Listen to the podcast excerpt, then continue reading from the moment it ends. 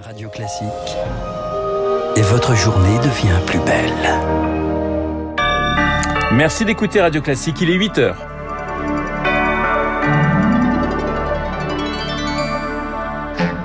La matinale de Radio Classique avec Renaud Blanc. Une piqûre ou la suspension, l'obligation vaccinale entre en vigueur aujourd'hui pour 2 700 000 soignants. Certains réfractaires se sont finalement fait vacciner à la dernière minute.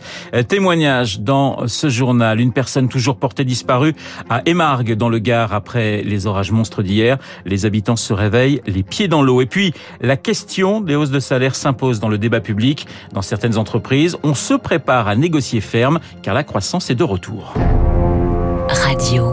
Classique. Et le journal de 8 heures nous est présenté par Lucille Bréau. Bonjour Lucille. Bonjour Renaud, bonjour à tous. L'ultimatum a expiré, l'obligation vaccinale entre en vigueur ce mercredi. Pour 2 700 000 professionnels de santé, salariés des hôpitaux, des maisons de retraite, ambulanciers, entre autres, ils doivent avoir reçu au moins une dose pour continuer à travailler, sinon c'est la suspension immédiate sans rémunération. Valentine est infirmière libérale dans le Tarn-et-Garonne. Elle s'y est finalement, elle s'est finalement résolue à se faire vacciner. Je l'ai complètement fait à reculant et ça m'a même traversé l'esprit de, faire autre chose, mais c'est juste pas possible. On gagne bien notre vie, on a des enfants, une maison, des trucs à payer, donc c'est beaucoup trop compliqué de se reconvertir là. Je suis pas du tout anti-vaccin, il hein, faut se le dire. On voulait juste attendre un petit peu, ben, comme la plupart de ceux qui se font pas vacciner. Hein. On a toujours de l'entrée au travail malgré tout, euh, parce que nous, je pense qu'en libéral, on est moins incriminés que les gens qui sont dans les services ou qui bossent dans les EHPAD. Et on y va tous les jours chez eux, ils nous connaissent, ils voient qu'on se protège, qu'on fait autant attention à eux, et du coup, ils ont confiance en nous. Pour la plupart, ça leur est complètement égal. Ils nous posent même pas la question euh, si on est vacciné ou pas. Un témoignage recueilli par Rémi Vallès a noté que début septembre, près de 90% des soignants avaient reçu au moins une dose d'après l'assurance maladie. Lucille, dans le Gard, une personne est toujours portée disparue à Émargues après les très forts orages d'hier. Les établissements scolaires resteront fermés aujourd'hui dans le département. La circulation sur l'A9, elle a repris, mais le trafic ferroviaire reste interrompu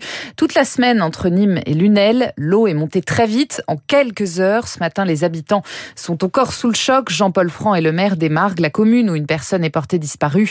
Il a accueilli 60 personnes dans une salle communale cette nuit. Il y a des orages qui sont attendus euh, en fin de matinée et dans l'après-midi et ça nous inquiète un petit peu. Donc euh, espérons que ça n'aura pas la même intensité qu'on a connu hier. Nous avons des, dégâts bien sûr euh, de voirie, des garages qui ont été inondés. Nous avons un camping, tous les mobilhomes ont apparemment pris l'eau.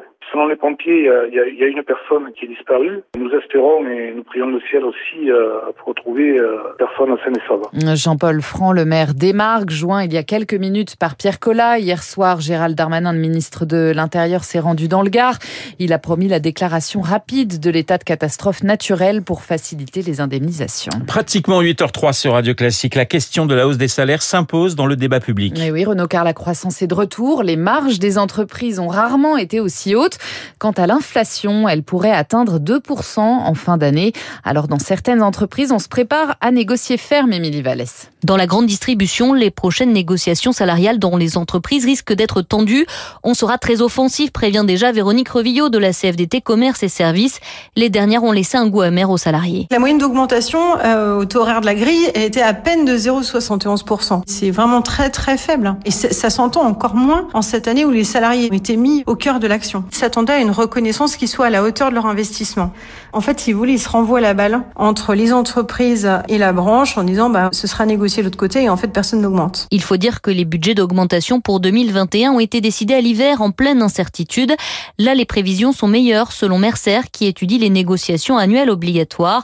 Bruno Roquemont, responsable de ces enquêtes. Les budgets d'augmentation des entreprises devraient s'établir aux alentours de 2% pour euh, l'année prochaine. Toutes les entreprises ne seront pas en capacité de le faire. Les tendances de gel que nous prévoyons pour 2022 sont aux alentours de 11 à 12%. Il y a des entreprises qui se sont très très bien tirées de la crise, d'autres qui s'en sont beaucoup euh, moins bien tirées et qui y sont encore. Par ailleurs, selon lui, les entreprises sont plus sélectives dans l'attribution des augmentations de salaire. Avec des budgets restreints, mieux vaut augmenter de façon conséquente certains talents plutôt qu'augmenter faiblement tout le monde. Le décryptage d'Émilie Vallès. Emmanuel Macron lui sort le carnet de chèques pour les forces de l'ordre, le chef de l'État qui a clôturé hier le Beauvau de la sécurité à Roubaix. Et il veut deux fois plus de policiers et de gendarmes dans les rues d'ici 10 ans. Il promet aussi une rallonge d'un milliard 500 millions d'euros pour le budget de l'intérieur en 2022 et Eric Koch une simplification de la procédure pénale. Emmanuel Macron en guerre contre les piles de papier dans les commissariats, ennemi commun des forces de l'ordre et des magistrats. Selon le président de la République, il faut tout simplifier. Une demande de longue date des policiers, Stanislas Godon d'Alliance Police Nationale. Une réforme des cadres d'enquête, une simplification de la procédure pour faciliter le travail des enquêteurs. C'était des éléments qui étaient euh, incontournables pour nous.